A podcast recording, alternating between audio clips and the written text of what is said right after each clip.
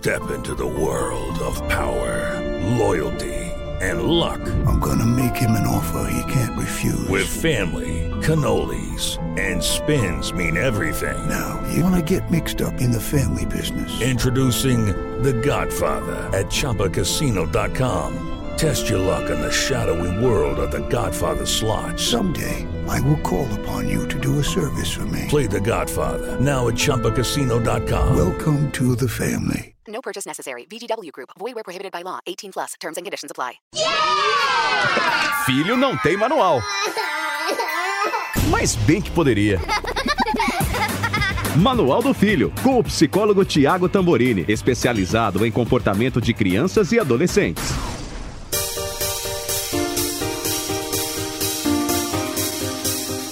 Olá, ouvintes deste podcast, o Manual do Filho, que tem a ideia de trazer alguns insights para você que tem filhos pequenos, adolescentes. A gente passeia aí por todas as idades. Essa temporada em especial a gente tem focado em adolescentes e não por acaso também na pandemia. Tiago Tamborini, psicólogo especializado em criança e adolescente, está aqui com a gente. Tudo bom, Tiago? Tudo ótimo. A gente está cada vez mais aprendendo a lidar com essa história toda de ficarmos trancados em casa, cansados, mas também achando alternativas como essa, né? De gravar um podcast, cada um na sua residência, mas fazendo acontecer. Isso mesmo. Olha, se vocês querem sugerir é, temas, se vocês têm histórias para contar, dúvidas para tirar, nós estamos lá no Instagram. É a melhor forma para a gente se comunicar. Eu sou Paulinha Carvalho JP e o Tiago. Eu sou Tiago Tamborini, com o Tiago é sem H. Isso mesmo, pode mandar DM pra gente, se quiser, bota recado lá é, aberto mesmo, é que o pessoal gosta de manter a descrição e a gente também, a gente não está aqui para expor ninguém, né? Então a gente mantém aí é, tudo em segredo, mas levantando a bola da dúvida aqui, que pode ser a dúvida de muitos outros pais, educadores, cuidadores. Hoje a gente vai falar sobre uma coisa que eu acho que já tem muita gente pensando, que são os planos de vida para depois dessa pandemia. Tem muitos estados, países já trabalhando com reaberturas de comércio, alguns países, inclusive, já pensando na volta às aulas. E acho que agora a gente já começa, pelo menos, a exercitar a projeção do que vai ser, né, Tiago? Se as coisas Sem vão dúvida. mudar, o que, que a gente pode ou não planejar. E isso também acho que num ambiente em que os nossos filhos devem ter essa dúvida ou devem também estar pensando sobre isso. Os jovens já estão pensando sobre isso, Thiago? Já, viu, Paulinha? Ele, é, o que a gente tem notado é que, no primeiro momento, óbvio, as famílias, pai, mãe, estão angustiados com os fatores que envolvem o que será, por exemplo, este ano, quando o assunto é vestibular, Enem, escolha da universidade mas não se restringe só a pais que têm filhos nessa época da vida, não. Eu acho que, pelo menos aqueles pais que são pais de filhos adolescentes, já sacaram que talvez uma série de questões tenham sido antecipadas como mudanças no mundo e que eles vão ter que ajudar os filhos a lidar com elas. E aí não é diferente, os adolescentes, por exemplo, também estão percebendo que eles vão ter que lidar com algumas mudanças, né? E aí a angústia está batendo sim, viu, Paulinha? Uh, o que eu tenho tentado falar para ajudar num primeiro momento, para a gente começar essa conversa, é que uma das coisas importantes a se fazer é focar no que a gente sabe e não naquilo que é incerteza. Não é um pecado focar na incerteza, a gente até deve também, mas sempre num primeiro momento focar no que a gente sabe e dar mais peso para isso. Eu explico na prática. Vamos pegar um aluno que hoje esteja no terceiro ano do ensino médio e ele teria, até segunda ordem terá, vestibular esse ano, Enem esse ano, e escolher a profissão, caso não tenha escolhido ainda, também tem esse desafio. Esse, esse aluno, esse jovem, ele tem um monte de incertezas. Quando vai acontecer o vestibular? Como vai ser esse vestibular? Se o Enem vai acontecer, como ele vai acontecer e quando ele vai acontecer? Uh, se a universidade vai fazer vestibular no meio do ano para turmas né, do início agora de semestre ou se vai ter só no final mesmo? Ou seja, ele tem um monte de incertezas. mas ele tem algumas certezas. E a primeira certeza que ele tem é de que aconteça o que acontecer, vestibular é competitivo. Aconteça o que acontecer, em algum momento ele terá que fazer um vestibular.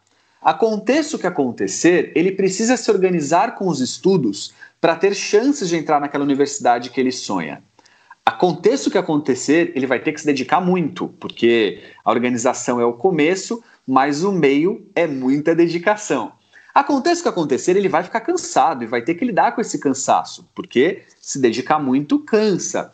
Aconteça o que acontecer, portanto, ele terá que lidar com aquilo que ele sabe.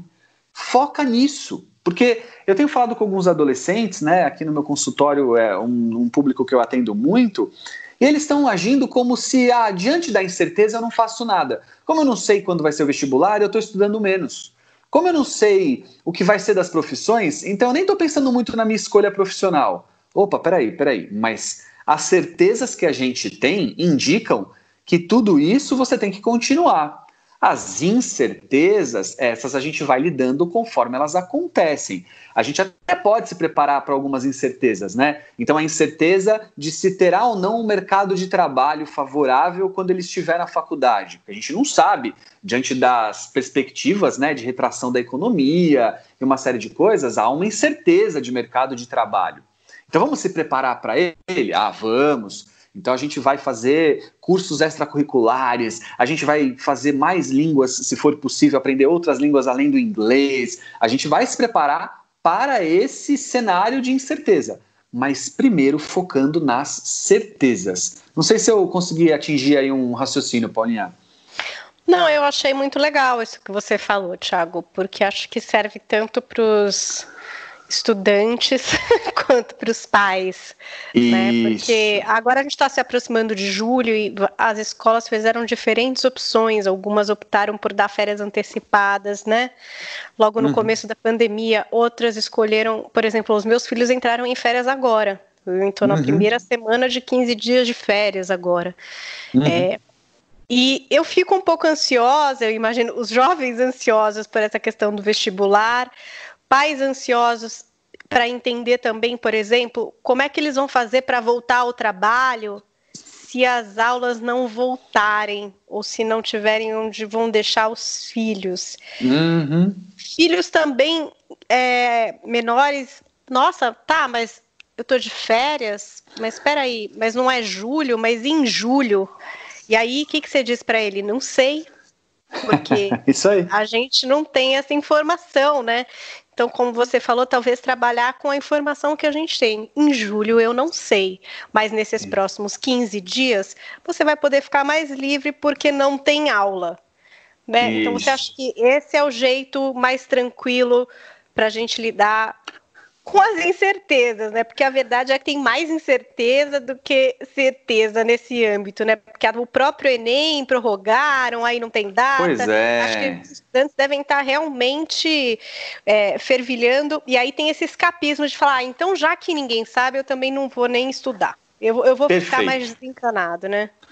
Isso. E, então, assim, você foi exatamente no caminho que, que é a ideia do raciocínio independente dos alunos do terceiro ano que tem o vestibular, nós temos filhos em diferentes idades que você pode adaptar o exemplo. Então, para uma criança, a incerteza de quando ela vai voltar para a escola é angustiante, porque não se sabe. Então, se eu for tentar discutir com a minha filha que ela, quando ela vai voltar para a escola, vai virar uma conversa de doido, porque a gente não sabe. Mas eu posso dizer para ela que ela voltará, não acabou a escola, a escola está lá. Aliás, uma das coisas positivas das aulas online, mesmo para crianças pequenas, é essa possibilidade de manter o vínculo com a professora, a troca de informações entre colegas, né? Então, é, a gente trabalha sempre com o que a gente tem. E o que a gente tem agora é isso. Vamos lidar com o que a gente, então, é capaz é, de, de, de, de, observar, de, de tatear, né? Então, uma criança, por exemplo, olha, filha, agora esta é a forma que você tem de aprender.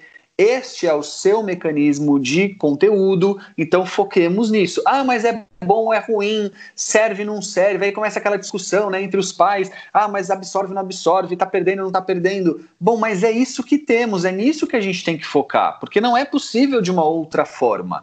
Ah, eu posso pensar em formas diferentes de conteúdo online, mas ele será online Fim de papo, né? Quando a gente pensa em projetos de vida, se a gente foca nessa ideia, Paulinha, a gente entra um apanhado de um monte de coisas que a gente veio falando até aqui nos últimos podcasts.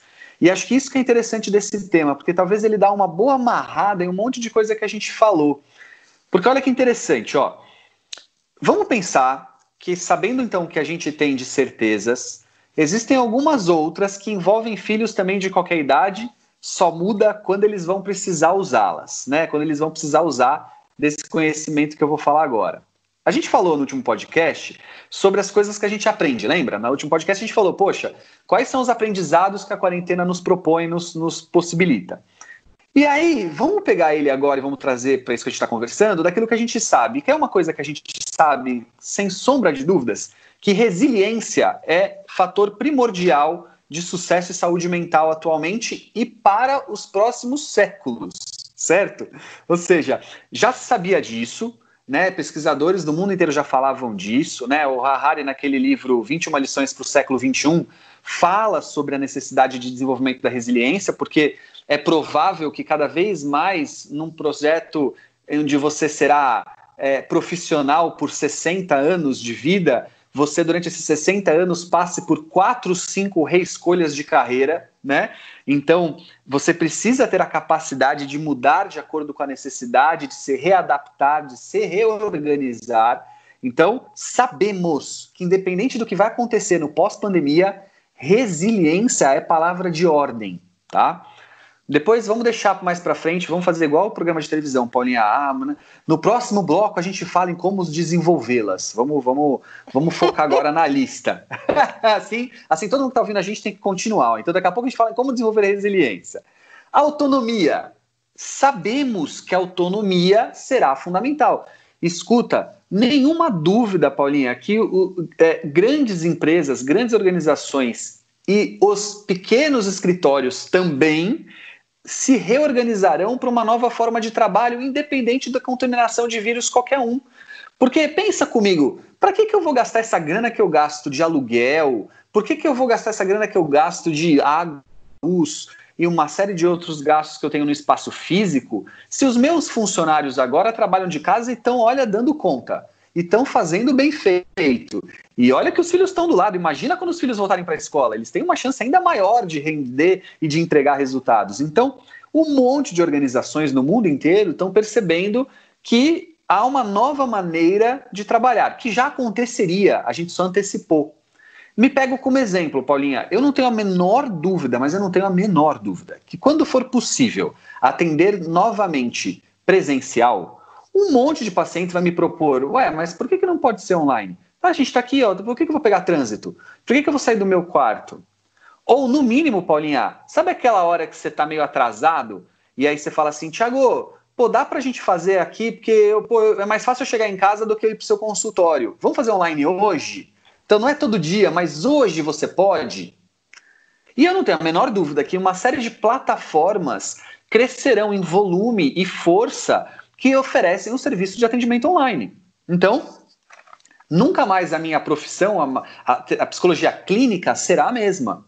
Nós falávamos no podcast anterior, né? A gente fechou o podcast da, da semana passada comigo dizendo: olha, eu não acho que a gente vai mudar tanto assim nas nossas relações humanas. Lembra que você até falou, meu Deus, eu era mais otimista. Lembro, falei, ah, nossa. Então, o que a gente tem certeza que vai mudar são as relações de trabalho e a forma que a gente se relaciona com o nosso trabalho. Isso não é dúvida, já está mudando. E muito, óbvio, muito vai voltar, muitos voltarão à sua realidade, mas eu acho que com uma outra perspectiva. E no meio delas, autonomia. Porque, querendo ou não, para você trabalhar hoje de home office, autonomia é muito importante saber lidar com ela. Porque, fala a verdade, se a preguiça não bate, se aquela vontade de ficar de pijama o dia inteiro, um pote de sorvete no colo assistindo seriado não é uma delícia às vezes. Isso para né? mim é trabalho. Olha essa vantagem, é? Thiago. Olha, Paulinha, cada um que faça a sua escolha bem feita, né? Tá vendo como você mandou bem? Isso. Aí, ó, próxima, criatividade. Ninguém tem dúvida da necessidade da criatividade. De novo, citando 21 lições para o século 21. Lá fica muito evidente, quem não leu esse livro eu recomendo bastante, porque lá fica, é, fica é, evidenciado o quanto que a inteligência artificial, tomando cada vez mais força, terá como é, grande é, contraponto a criatividade, a condição de sermos seres que criamos, que inventamos, que pensamos em possibilidades diferentes para a mesma coisa, né? Então, é, sabemos que a criatividade vai ser importante. Mentalidade empreendedora. Sabe, e olha, pai e mãe que me ouve agora, ou até mesmo você, criança ou adolescente que nos ouve. Mentalidade empreendedora não é a ideia de ser o empreendedor que vai lá investir na bolsa de valores. Esse é um tipo de mentalidade empreendedora.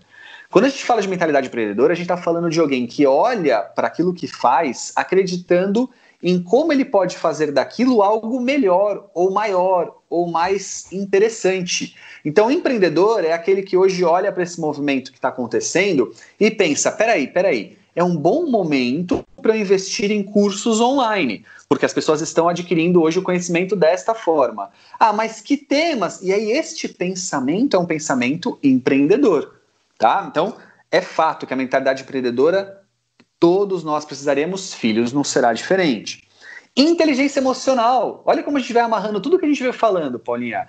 Inteligência emocional fundamental, porque cada vez mais as relações humanas vão exigir de nós algo que vai da, uh, da condição de lidar com o diferente, de lidar com aquilo que não necessariamente é o que uh, a gente entende como o certo e o errado, e sim como é o que é. Então, as relações humanas hoje estão exigindo de nós, agora, nesse momento exato que gravamos um podcast, um olhar para as diferenças sociais e a saúde. Como nunca, né? A gente foi botando para baixo do tapete, hoje olha o que a gente está vivendo.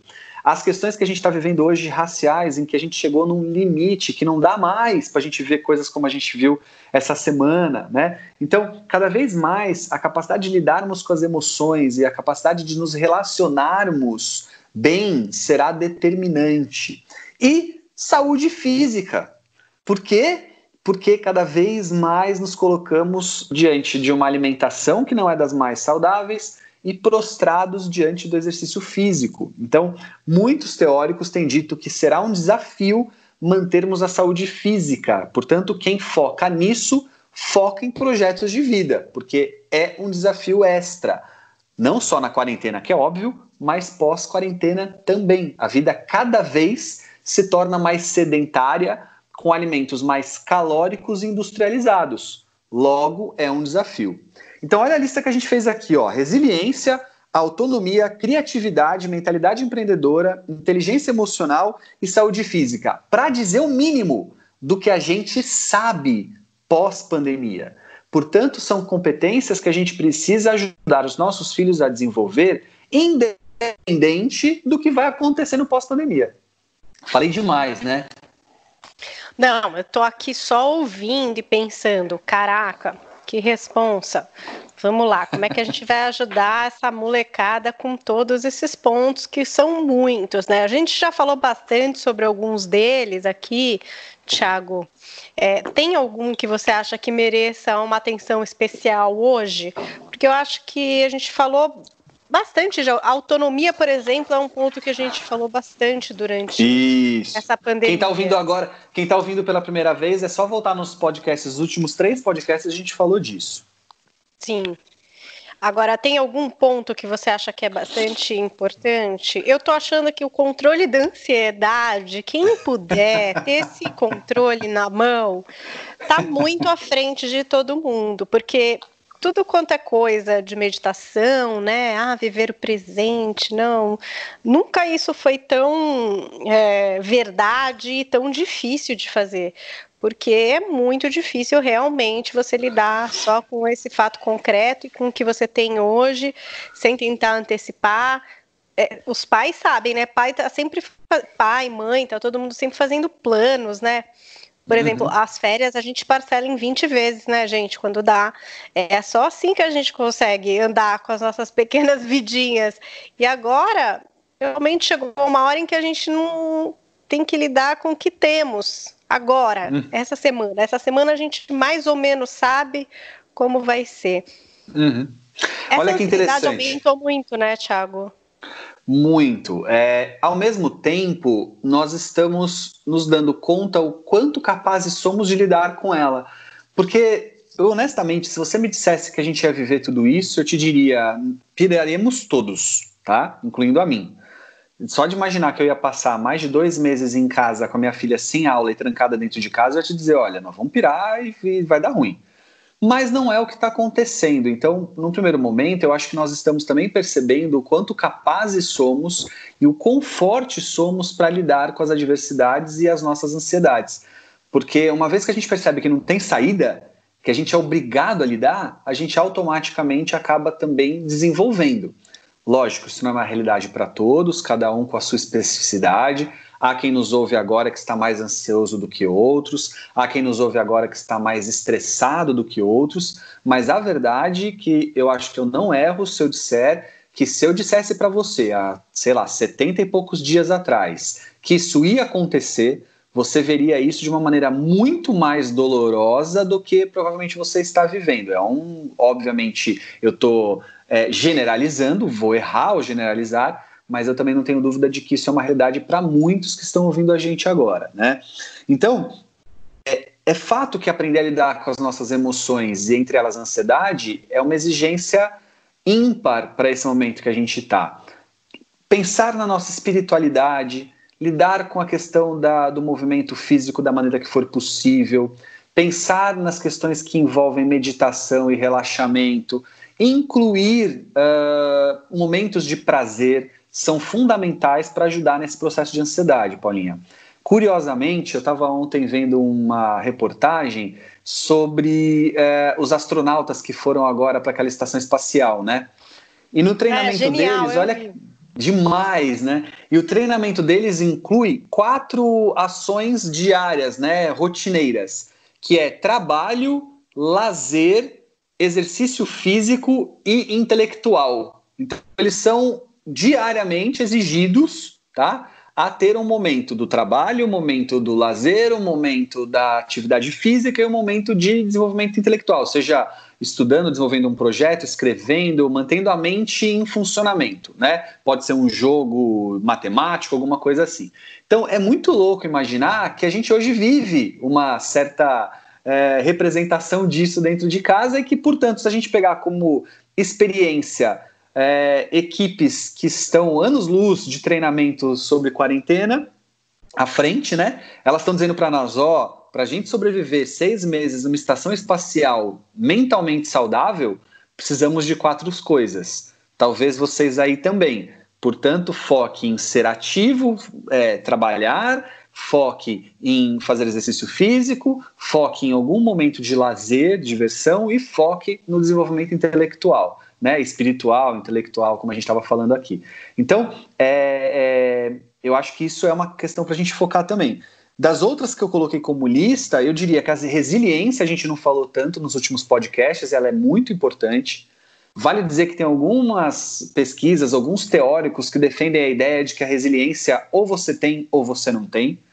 É, eu tenho dificuldade de me posicionar desse jeito. Eu acredito que a gente pode desenvolver sim a nossa capacidade de lidar com adversidades, de mudar de acordo com a necessidade, de aprender a nos reorganizarmos para isso. Então, entendo que eu posso ajudar minha filha nisso também, tá? Eu acho que a resiliência ela é desenvolvida a partir do momento em que eu permito a minha filha a entrar em contato com as angústias e com os, as frustrações que o não impõe, que as dificuldades do dia a dia impõem, e ajudando ela a achar movimentos alternativa, né? Como o desenvolvimento da inteligência emocional. Só que nesse caso, dizendo para ela assim: olha, se você mudar a sua forma de agir, talvez o resultado mude também. Será que não existe uma outra maneira de você fazer isso? Né? Mas no sentido aí, de não desistir, né? Isso que eu acho desistir. que é mais forte na resiliência, né? Tipo, não, você não desiste, tudo bem, você não quer fazer agora, Isso. mas daqui a pouco, mais um pouco por dia, ou de um outro jeito, mas não desiste, né? A resiliência é essa capacidade de estar sempre ali tentando, né? E não Isso. largar a mão. Exatamente. Levando sempre em consideração que não desistir não significa ter um tempo para descansar, para rever, para ir fazer alguma outra coisa para ver se a ideia vem na cabeça e depois voltar a fazer. Então isso é muito importante também, envolve nós adultos. Nada como aquele momento em que uma ideia não sai e que você não consegue de maneira alguma, é, é, é, sabe assim, que você não, não vai para frente. Nada como você ir tomar um banho sabe? E cozinhar, e fazer alguma coisa que faça a sua mente sair daquele foco para depois você voltar e ter uma. Olha que a, o resultado, a resposta pode até vir tomando banho. Mas nada como voltar depois e focar de novo e não desistir. Lá em casa nós temos um mantra, viu, Paulinha? Ah, eu digo para minha filha o seguinte: eu assim, olha, filha, o erro não é um problema. O problema é a desistência diante do erro. Então, o papai nunca vai ficar bravo ou chateado ou te cobrar porque você errou. Mas se você desistir de alguma coisa que é importante para você, aí você vai ver o papai mais chatinho, porque daí eu vou dizer, não, peraí, né? Se tá chato errar, a única chance que você tem de não continuar vivendo essa emoção é acertando, e para isso você vai ter que treinar. Ela, ela ainda não sabe andar de bicicleta sem rodinha, e ela viu num desses posts de internet um amiguinho dela que já tá andando sem rodinha. E ela tá vendo, papai, eu dei bicicleta, olha lá, ele já consegue, eu nunca vou conseguir. Eu falei, ô filha, você sabe a diferença entre ele e você? Ela falou, o quê? Eu falei assim, ele fez mais do que você. Essa é a única diferença. Vocês têm a mesma idade, a mesma condição física, o menos tônus muscular, vocês têm tudo igual. Mas ele fez mais do que você. Essa é a única diferença. Então, se você fizer tanto quanto ele, você também vai tirar a rodinha. Então, essa é uma ideia de desenvolver a capacidade na criança de lidar, num primeiro momento, com a frustração e fazer dela alguma coisa. Vale lembrar que, às vezes, a inteligência emocional é só lidar com a frustração mesmo, tá? Por exemplo, agora, se você quiser ter uma festa de aniversário com um monte de amigos na sua casa, não terá. você pode criar alternativa, fazer online, via aplicativos, você pode fazer via foto, você pode fazer de vários jeitos, mas fisicamente não terá. Aí a nossa capacidade de lidar com as nossas, uh, uh, com as nossas frustrações e entender que isso é inevitável, tá? Mas a Sim. resiliência. Aí vai mais na inteligência emocional, né? Bom, não tem, não vou, vou trabalhar isso. meu emocional para superar. Na resiliência, Isso. essa questão de desistir de alguma coisa que é importante. Não interessa o caminho que você vai tomar, pra, mas assim se manter ali firme para concluir Isso. as coisas. Nesse sentido, Thiago, eu ia te falar planos futuros. É, tem muitos pais que ficam bastante ligados nessa questão das notas. A gente falou muito dessa relação pais com a escola nesse período. E agora também está chegando o um momento de colheita aí, né? De resultados, de notas que estão chegando. É, em casa. Às vezes podem ser notas boas, às vezes podem ser notas ruins. Você já falou dessa predisposição até das escolas, isso, claro, né? Se não fosse assim, seria estranho de compreender mais o que está acontecendo, né? De entender ali que cada um vai ter um jeito de conseguir lidar com esse estudo à distância. É, o que, que você pode aconselhar para os pais, por exemplo, se vem ali as notas? Eu acho que primeiro tem o parâmetro do próprio filho, você vai poder me dizer, né? A gente falava bastante disso. Tem filho que já é um cara mais assim, né? Ali da nota 6, da nota 7. Bom, você não vai querer que o cara chegue com Exatamente.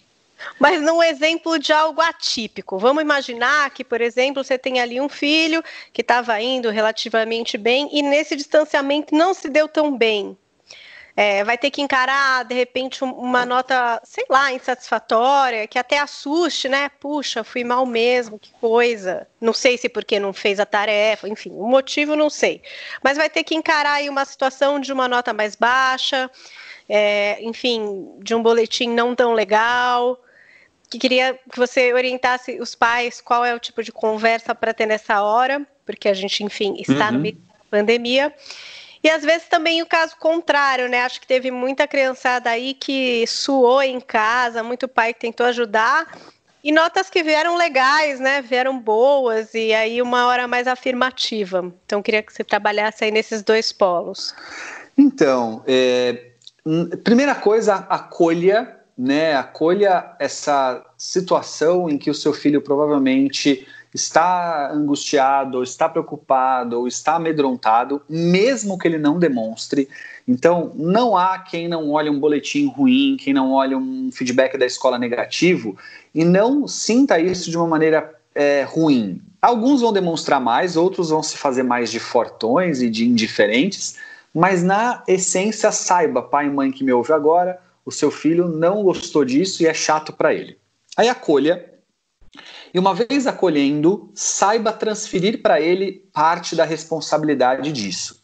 Então é comum os pais irem para polos, né? Ou eles não acolhem e só culpam e só criticam, só apontam o dedo, ou eles assumem a responsabilidade como se dissesse assim: olha, não tinha o que fazer também, né? É, nessa condição é isso, não tem como fazer diferente.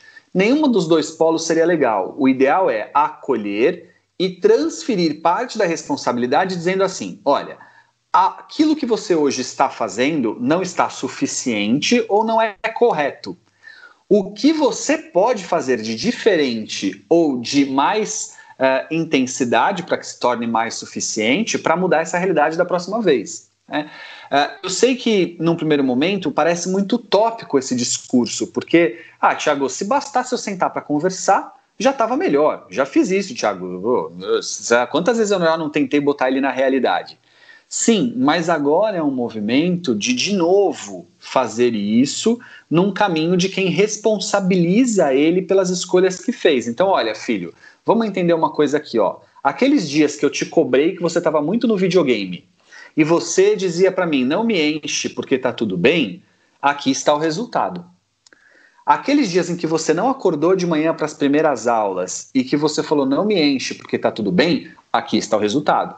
Aqueles dias em que no final de semana você poderia ter aproveitado para dar conta de um conteúdo excessivo da semana, mas preferiu dizer que era final de semana, então você tem que só descansar, tá aqui o resultado. Então você colhe aquela aquele número de situações em que ele se colocou naquele problema e diante disso responsabiliza. E aí num terceiro momento ajuda ele a achar possibilidades, caminhos. Né? Então, você vai se organizar com uma lista diferente ao longo do dia, você vai fazer um, um to-do list de manhãzinha, ou você vai fazer para a semana, você quer uma lousa no seu quarto para você olhar melhor as, as suas entregas, uh, você quer me ajuda de qual jeito, como eu posso te ajudar, quer deixar o celular comigo durante o dia para não cair na tentação de ficar nos seus amigos falando no WhatsApp e com isso assistir aula, aí você vai achar alternativas, né? Sempre, sempre levando em consideração que a minha fala não descaracteriza o fato de que é muito mais difícil fazer do que falar. Eu não estou aqui dizendo que tudo isso é a, a descobrir a pólvora e vou te salvar. Eu só estou te dizendo que este é o caminho. E para alguns isso será mais difícil, para outros isso será mais árduo.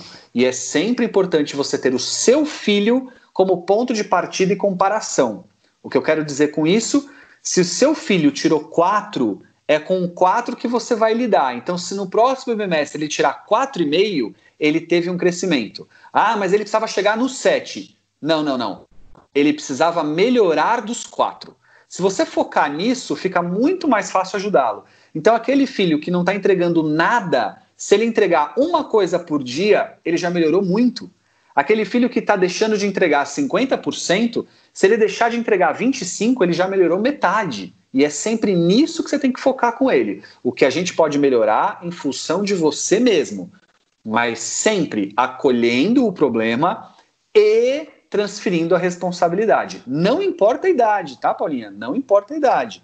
Quando a minha filha, por exemplo, se, eu, eu tive uma ideia, vou dando um exemplo pessoal de novo. Eu tive uma ideia lá em casa. Eu falei, eu vou comprar um álbum de figurinha da LOL, que ela ama LOL, e nós vamos treinar o número com álbum de figurinha. Ó, oh, porque pensa, figurinha, número, né? Pô, vai ser um tesão treinar número com figurinha. E aí eu comprei o álbum de figurinha, comprei as figurinhas lá pela internet, chegaram as figurinhas, eu administrei ali as figurinhas que eu ia dar ao longo das semanas e disse para ela: Ó, oh, filha, é uma troca. A gente brinca de figurinha, mas você treina os números com o papai.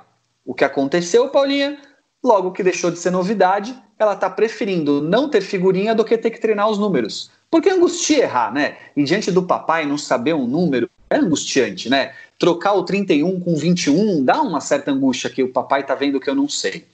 Aí, o papai nessa hora pode ter dois caminhos. Eu posso cobrar, exigir, dar bronca, botar o dedo e falar você não vai aprender nunca, ou eu posso entender que tá difícil para ela, tão difícil a ponto dela não querer mais figurinha que ela ama e pensar, calma que não é o momento. Aí, diante de uma liçãozinha que ela está fazendo, diante de uma tarefa da escola que ela está fazendo, presta atenção no detalhe. Quando ela acerta um número, não é quando ela erra, quando ela acerta um número, eu viro para ela e falo assim: Viu, filha, como foi legal aquele treino que a gente fez com as figurinhas?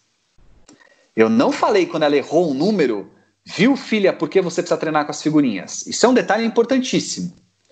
Aí, aí, depois que ela viu que ela acertou por causa da figurinha, quando ela está com uma dificuldade diante dos números, porque na mesma tarefa isso vai acontecer. Na mesma tarefa ela vai ter uma facilidade com um número e uma dificuldade com outro. Quando ela me permitir, diante da dificuldade, dizer para ela, filha, olha aqui, poxa, aquele número você já aprendeu, mas esse a gente precisa treinar, hein? Esse aqui você não está sabendo. E a hora que ela ficar muito brava, que ela não conseguiu, que ela nunca vai conseguir, que ela é burra mesmo, a hora que ela der aquele chiliquinho que às vezes a criança dá, aí você pode dizer para ela, filha, mas você não treinou tudo o que podia. Bora treinar? Você entendeu o percurso que eu fiz? Tiago, mas lá em casa tá uma bagunça, Tiago. Eu tô cozinhando, eu tô com essa criança na frente do computador. Você tá achando que a vida é fácil desse jeito? Claro que não. Mas é fato que se você vai ter tempo, às vezes, para brigar, para xingar, para perder o controle, para ficar nervoso, nervosa, para botar o dedo e dizer que ela não está se concentrando, ou qualquer coisa assim, então é fato que você também tem tempo para fazer essa construção. Só você precisa antes estar preparado para isso, precisa estar construído em você primeiro essa mentalidade. Saca? Então eu responsabilizo a criança, não importa se ela tem 6 anos ou 16, dizendo: olha, você poderia ter treinado mais e não treinou. Esse é o resultado. Vamos treinar? Mas antes não custa nada eu validar o que ela já faz de interessante. Então, meu filho que só entrega uma coisa por dia, Primeiro, eu valido que ele conseguiu entregar uma. Acolho essa demanda. Tá difícil entregar mesmo, tá difícil assistir aula online. Depois, eu responsabilizo ele por isso.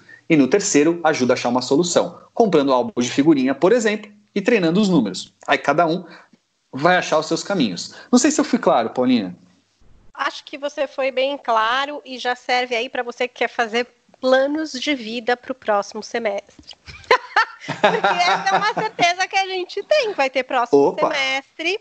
Uhum. Os estudos vão continuar. Pode ser que a distância, pode ser uhum. que aos uhum. poucos volte, pode ser que, enfim, sei lá o que pode ser. Fato é que uhum. seu filho vai ter que estudar de algum jeito, vai ter que encarar as notas que vão vir aí dessa pandemia e levar isso para frente, se é estudando um pouco mais, se é mantendo. E eu acho aconteceu uma coisa legal aqui em casa outro dia a gente estava aqui contando né da minha dificuldade que vai lá e aí é uma briga e eu fico nervosa eu não sou a professora Helena várias conclusões que eu tive agora na pandemia mas aconteceu uma coisa muito legal a gente só sabe de uma nota até agora as outras notas dele ainda não saíram e ele tirou uma nota muito boa muito boa mesmo numa aula de inglês que ele faz né na aula de inglês e foi uma das coisas mais bonitinhas de todos esses anos de vivência que eu tive aqui com meu filho. A cara dele, quando ele veio me contar o quanto ele tinha ido bem. Foi uma cara que eu nunca tinha visto, Thiago, porque é. eu era parceira dele nisso e ele sabia o quanto aquilo ia ser legal e importante para mim. Foi uhum. muito especial para mim. Ele veio uhum. assim e me falou: "Mãe, você não vai acreditar, eu vou te falar minhas notas agora". E aí ele contou aquilo super feliz e tal. E foi emocionante. Então, por esse lado, apesar de todas as mazelas aí, de gritarias e tensões, parece que de alguma forma uma coisa muito boa eu já colhi, viu? Saí feliz, falei. Que bom. Caramba, queria ter tirado uma foto da carinha, porque era uma carinha mudada, assim, e de cumplicidade, né? Poxa, você me uhum. ajudou. Eu sei que para você também não deve ter sido tão fácil ficar do meu lado, mas olha aí, consegui uhum. a minha nota. Show, show. Eu acho que é isso, né? A gente poder aproveitar desse momento para, diante das nossas certezas, poder lidar com elas da melhor forma possível diante das incertezas. Então, se é incerto quando ele volta e o quanto ele vai ou não perder de conteúdo, é certo que você pode criar com ele uma relação com os estudos de conquista, de crescimento, de, de melhora, de nova, de reorganização das ideias, né? Então, poxa, então vamos focar no que é certo, vamos focar no que a gente sabe, porque no que a gente não sabe. Eu não sei se a minha filha vai perder esse ano ou não, porque ela está no ano de alfabetização. Não é que eu vou focar nisso. Eu vou focar naquilo que é possível hoje ajudá-la na relação com os estudos, na questão da autoestima, de toda essa lista aqui que a gente falou, a criatividade, né, Paulinha? Como é importante a gente pensar na criatividade para os próximos séculos aí, sempre foi, mas cada vez mais a gente vai entender que a possibilidade da gente é, inovar, rever, refazer, pensar de forma diferente, é fundamental. E a gente vem tolhendo muito a nossa criatividade a das crianças ao longo do tempo. Você quer ver um exemplo? Só para não me estender demais, mas eu não resisto. É, quando eu era criança, você vai lembrar disso, nós tínhamos como uma das coisas muito divertidas ouvir historinhas em disco. Disquinho, lembra, Paulinha? Você teve isso? Aqueles disquinhos Querido. de historinha? O disquinho Nos... com slide, né? Era slide, é... disquinho colorido. Mas se eu disser para você que o disquinho é o maior hit aqui da minha casa, porque agora tem no Spotify, né? Ah, e os legal. meus filhos escutam para dormir. É a playlist da hora de dormir deles, são as histórias dos disquinhos. Que bom, vou fazer em casa também. Nem sabia que tinha e tem que fazer. Mas você sabe por quê? Olha que detalhe importante. Quando nós ouvíamos o disquinho, nós não tínhamos uma qualidade de imagem. Isso quando não tinha. Eu, por exemplo, não tinha o slide. Eu fui ter o slide bem mais para frente, mas na época que eu curti os disquinhos era só a musiquinha do disquinho, a historinha do disquinho.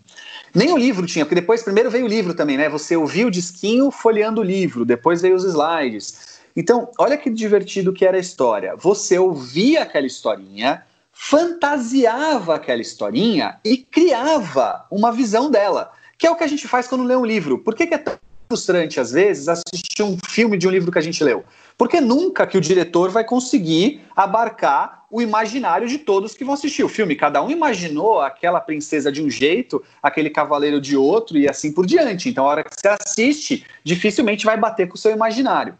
Então, naquela ocasião, uma criança, eu lembro que uma das historinhas lá em casa clássicas, até hoje a gente ri com isso, era a historinha da formiguinha que prendia o pé da neve.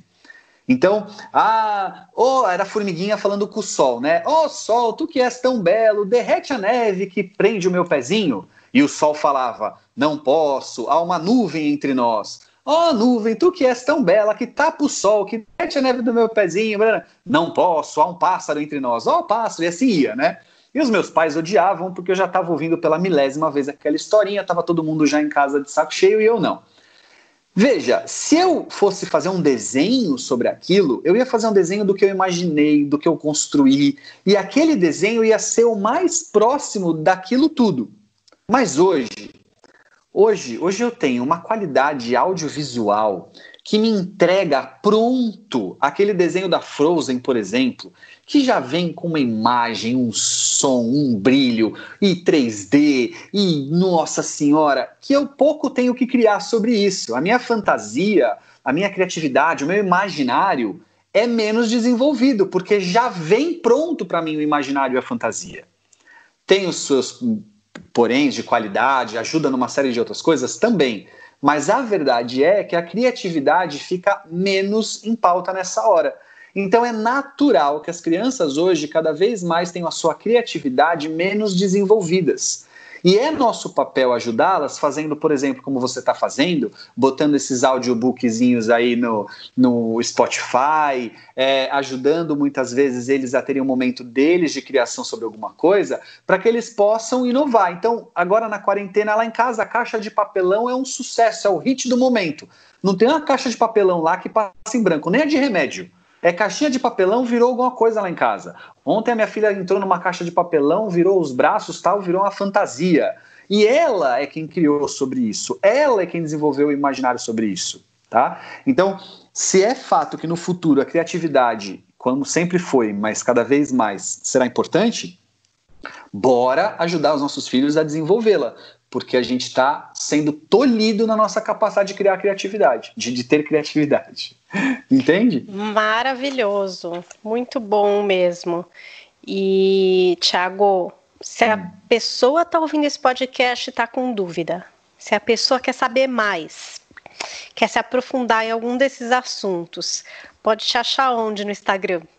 Muito bem, Thiago Tamborini, o Thiago é sem H. E eu também tô lá, esperando o seu depoimento. Tem muita gente que nos acompanha, que me escreve. Eu fico feliz, porque eu tô que nem vocês aqui. Aprendiz procurando uma luz no fim do túnel. Tô lá, Paulinha Carvalho, JP, esperando é, lá a sua dúvida, a sua ideia para temas, né? A gente está pensando em trazer convidados aqui. Já descobri que é tecnicamente possível, Thiago. Oba, a gente pode pôr oba. mais gente nessa conversa para é, trazer mais insights e conteúdos para vocês. Queria então, agradecer. Então, aguardem boas notícias. Todos. É, aqui no Manual do Filho, não esquece de compartilhar no grupo de WhatsApp. Às vezes é bom mandar ali, abre uma nova conversa, esclarece algum ponto, alguma dúvida que vocês, pais e mães, vêm tendo aí durante esse período pandêmico. Obrigada, Thiago. Até a semana que vem. Valeu, até mais.